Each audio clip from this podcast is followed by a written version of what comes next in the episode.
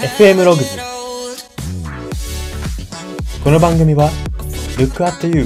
ログズの提供でお送りします。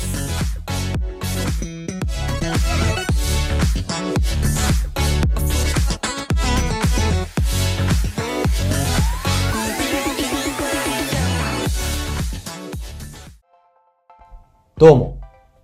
美容師の方が言う前髪は短いよりも長い方が上がりやすい。という説が未だにあまり理解できない人材エージェント Y です。この番組は人材エージェント Y が独自の分析眼をもとにあなたの人生観、キャリア観にさやかな変化を日々与えていこうという番組です。これは取り入れたいと思うものがあったら取り入れる、そんな感覚で聞いていただければと思います。さて、今回は名言考察のコーナーです。今回特集するのがピーター・ドラッカーさんの名言で、リスクの有無を行動基盤としてはならないという名言です。はい。とまあ、このピーター・ドラッカーさんについて簡単に説明していければと思うんですけども、と少し前のラジオでも、これあのまとめてから思い出したんですけれども、少し前のラジオでも、おそらく名言か何かで特集をした方ですね。まあ、現代経営学の発明者とも言われているオーストリア人の経営学者の方でございます。と、日本のアニメ、えー、高校、ちょっと具体的な名前、ちょっと思い出せないんですけど、高校野球の女子マネージャーがもし、ドラッカーのマネジメントを読んだらっていう、もしドラってやつですね。あれが有名になって、まあ名前もちょっと知れ渡った方になります。はい。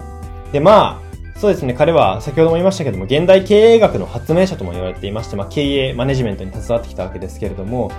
まあそのリスクがつきものなわけですね。マネジメントっていうのは。そういうリスクがつきものであるマネジメントの世界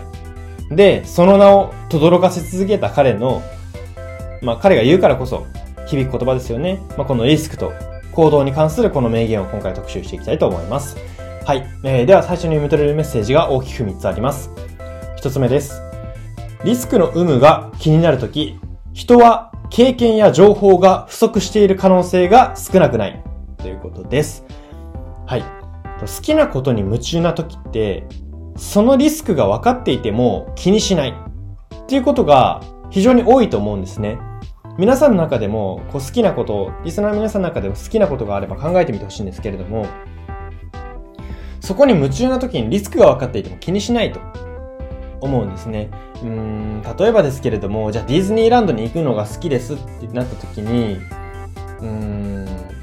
ディズニーランドは、えっと、チケットが7000数百円があります。7000数百円あったら、こんな美味しいものが食べれるんだよとか、と、それを貯金してったらいくらになるよとかって言われても、多分気にしないと思うんですね。本当に好きだったら。いや、その価値があるし、貯金とかグルメより全然、そっち、むしろそっち我慢しますみたいな感じになると思うんですよ。まあ、これ本当に簡単な例えなんですけれども、まあそういった風に、やっぱ好きなことに本当に夢中だったら、リスクって結構多めに見られてたりするんですよ。人間は意外と非合理なんですね。で、なんでこう非合理でいられるのか。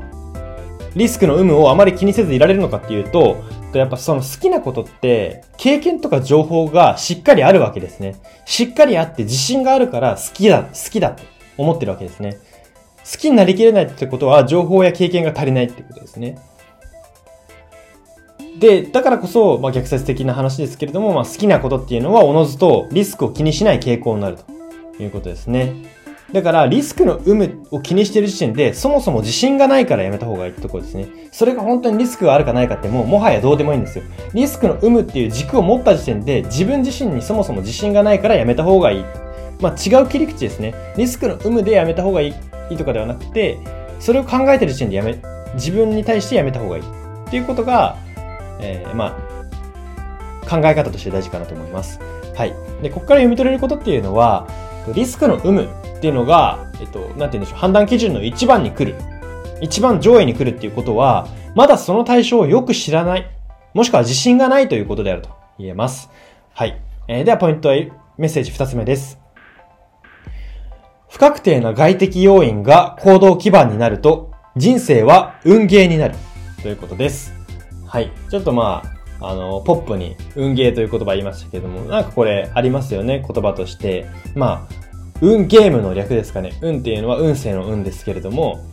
まあ、要は博打ってことですよね。どうなるかもう自分でコントロールできない。博打。もう明日何が起こるかわからない。まあまあ人生極論そうなんですけれども、本当により博打になる。不確定な外的要因。誰かが何かしてくれるとか、えー、明日天気がこうだとか、まあ、ちょっと天気は違うかもしれないですけども、まあ、その外的要因が行動基盤、動く基準になってしまうと、やっぱその外的要因が変わるたびに振り回される。で、外的要因っていつ変わるかわからないので、人生は運ゲーになってしまうわけですね。で、これはつまり、と自分の判断軸は自分で持ちましょうよっていうことなんですね。例えば、うん、そうですね、仲間の集まりとか飲み会ってあるじゃないですか。で、ああいうものに参加するときに、前もって盛り上がるメンバーを指定していたら、自分自身、良い時間を過ごせる可能性って高まるわけですよね。ですけれども、他の友人に適当に人集めといて、と伝えて、あ、どうかいいメンバー来ますようにって祈っていても、それ運任せじゃないですか。まあ、この2ポイント目の言葉にかけて言うならば、運ゲーになるわけじゃないですか。それって怖い話ですよね。まあ、怖い話っていうか別に全体仲良かったらいいよって思う人もいるかもしれないですけれども、まあ、より良い時間を過ごしたいと思えば怖い話ですよ。あのー、自分で指定したメンバーだったらそのか人が来る可能、えっと、盛り上がる可能性高まるわけじゃないですか。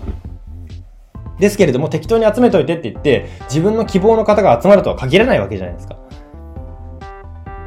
なので、この判断軸とか、うん、コントロールできるとこっていうのは自分でオーナーシップ持っていくところ、オーナーシップ持っていくっていうことが大事であると言えます。で、まあ、ここから言えることっていうのは、人生の運ゲー度合いとこだわりは反比例するっていうことですね。やっぱこだわればこだわるほど、そのいわゆる運ゲーではなくなっていくわけですね。こだわるので質問多いですし、要求多いですし、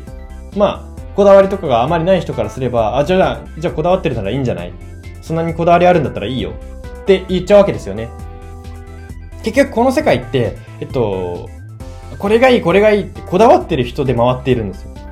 こだわってる人と、じゃあそんなに言うならいいよっていう人の、あの、二陣営で回ってるわけですね。で、このこだわってる人っていうのは少ないので、結構こう、なんていうんですかね、祭り上げられてるという、っ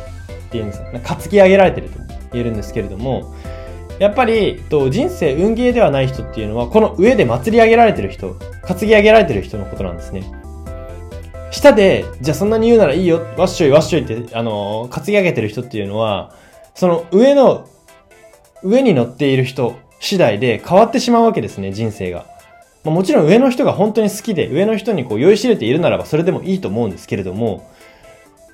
やっぱりそれはリスクでもあるのかなというふうに思います。はい。えー、では最後のメッセージ3点目です。究極、すべての行動、言動にリスクはあるということです。はい。まあ、割と月並みな言葉ではあるんですけれども、非常に重要だと思います。あのリスクの有無っていうところを考えすぎる人っていうのは、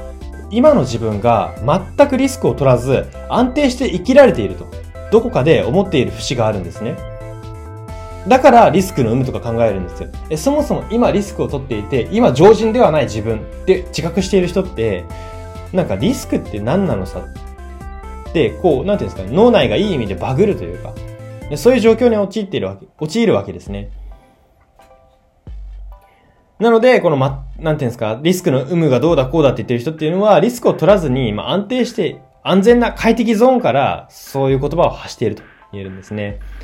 ただしかしですね、まあそういった皮肉なことに、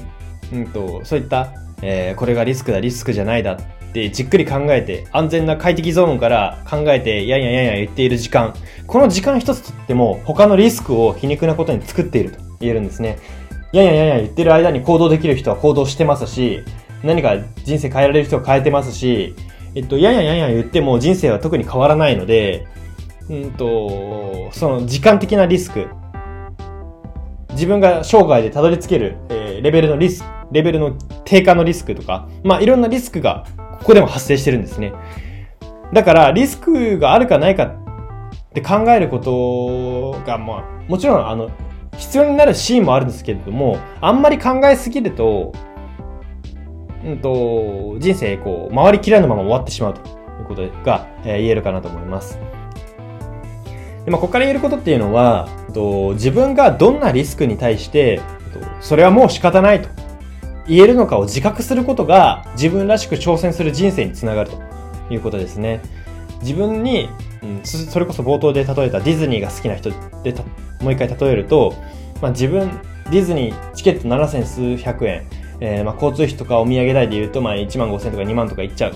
まあ、2万いっちゃうっていう時に、まあディズニーの2万ならもう仕方ないと。じゃあもう食費削ろうとか、お小遣い削ろうとか、って思えるのが、思えることってすごく大事なことなんですよ。これって当たり前じゃないので、あの、ディズニーが特に好きじゃない人からしたら死ぬほど嫌なことだと思うんですよ。2万円を払って、ああ、面白くないディズニーに行くなんて、っていうことですごく嫌なことだと思うので、とそれに対して仕方ないって思えることは一つ才能というか、うん、まあその人の個性の重要な入り口であるのではないかなというふうに思います。はい。えー、そんな感じで読み取れるメッセージはここまでにして、ここからは人生観、キャリア観に転用するとどういうことが言えるか、えー、ポイントを3つ紹介していきます。1つ目です。リスクとは、こだわりの不足した人のための判断軸であるということです。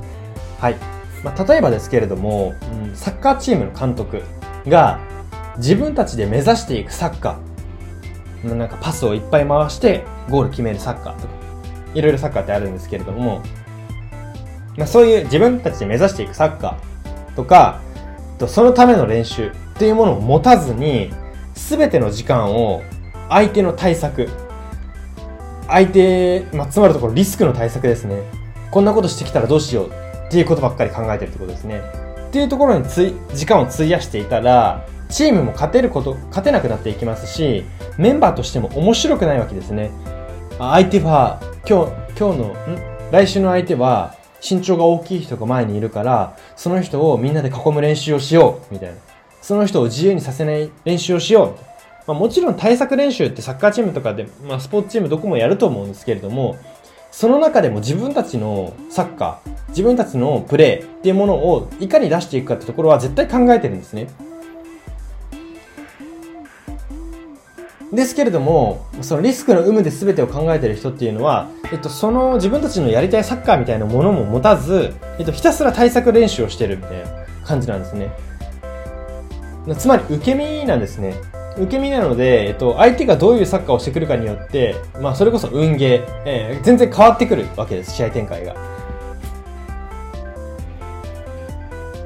まあ、ここから言えることっていうのは、リスクっていうものを実態よりも軽く見せるほどのこだわりこそが、リスクへの一番の特効薬であるということですね。リスクに対してどう対処しようかとかって言ってても、極論、極論、極論ではないですよね。あの結論、まあその特効薬が見つかることはないんですね。それと、リスクを回避するにはどうしたらいいかって考えてたどり着いた答えって、あの特効薬にはなりきらないことが多いんですね。ですけれども、やっぱりこだわりがあれば、それこそディズニーが好きとかってこだわりがあれば、2万の出費仕方なくないって思えたりとか、その仕方なくないって思えることが、結局はリスクへの一番の特効薬であると言えます。はい。えー、では、えー、最後3点目です。どんな安定志向の人でも多めに見ているリスクはあるということです。はい。うまくいかなかったらどうしようというところを考えすぎて、実際にうまくいかなかった経験がある方も、もしかしたらリスナーの方にもいるのではないかなというふうに思うんですけれども、これは結論当然なんですね。えー、うまくいかなかったらどうしようと考えて実際にうまくいかないっていうの。というのも、と、うまくいかなかったらどうしようと考えている時点で、リスクを多めに見てあげられていないんですね。うまくいかなくてもしょうがないと。やりきったら別にいいじゃないかって思えていないからこういう言葉になるわけで、うまくいかなかったらどうしようって言葉になるわけで、うーん。だから、えー、そのうまくいかなかったことを大きなリスクと捉えるわけですね。で、大きなリスクと捉えるので気になって細かく監視をするわけです。うまくいかないかなやっぱりうまくいかないのかなって細かくチェックしちゃうしちゃうわけですね。で、ちょ、細かくチェックしちゃうんで、ちょっとやそっとうまくいかないことがあると、すべて何かの予兆に見えてしまうんですね。ずっとチェックしてるんで、あ、あ、なんかちょっと調子悪くなってきた。やっぱりうまくいかないのかなとか。ですけれども、もうしょうがないと。うまくいかなかったらしょうがない。これ、そんなこと言ってたらもう何も人生挑戦できない。って思えて、おおらかに、多めに見れている人っていうのは、逐一リスクのチェックってそんななんか、まあ必要なところはすると思いますけれども、あまり、